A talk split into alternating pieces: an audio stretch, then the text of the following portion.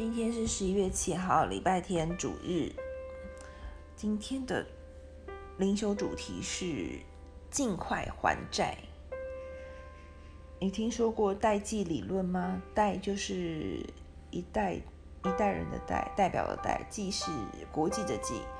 代际理论这个概念是指每一代人都有自己的文化分际，因为年龄的不同，一代人与另一代人文化也会非常不同。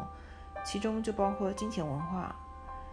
大萧条或二战期间那一代人通常称为建设者，他们讨厌债务；而使用 iPad 的这一这一代人通常称为千禧之子，则倾向于不为借钱担忧。那我就是这样。建建设者们用现金支付，千禧之子则办再办一张信用卡来支付。然而在借钱方面，建设者们更有智慧。每一个理财规划师都会告诉你要尽快还清债务，支付利息只会消耗现金，无法控制的债务也会摧毁你的信用评价，使你成为真，使你为真正重要的事情去申请贷款时会更艰难，比如买房子。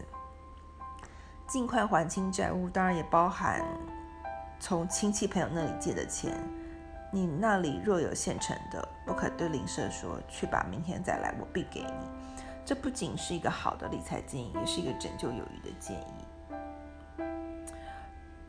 其实我就会想说，我曾经借钱给两个人，借了这么多钱，对于我不是很有钱人来说，所以我就会有时候会觉得，上帝为什么要让我把钱借出去，但是又要不回来？那这这那那些人，那两个人为什么就可以这样子？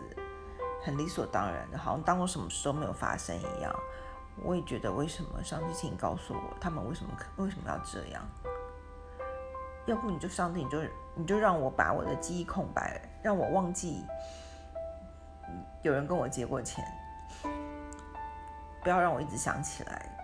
可是为什么要要不就是，既然记得这件事情，那就请上帝去提醒他们两个。该还钱了，不要当做，不要当做什么事都没发生。我也很困扰。好吧，我今天的经章节是箴言第三章二十八节，啊，再念一次。你那里若有现成的，不可对邻舍说，去吧，明天再来，我必给，我必给你。其实这就是当初我的心情啊。我当初是有钱的，所以他们开口的时候，我我就接触了。我当下就是这样子的想的，所以我还是算是有照圣经上有照上帝的旨意来做。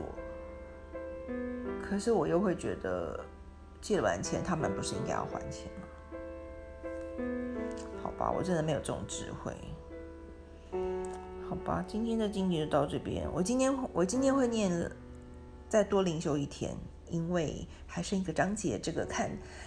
怎样看待金钱，这样就结束喽。好，拜拜。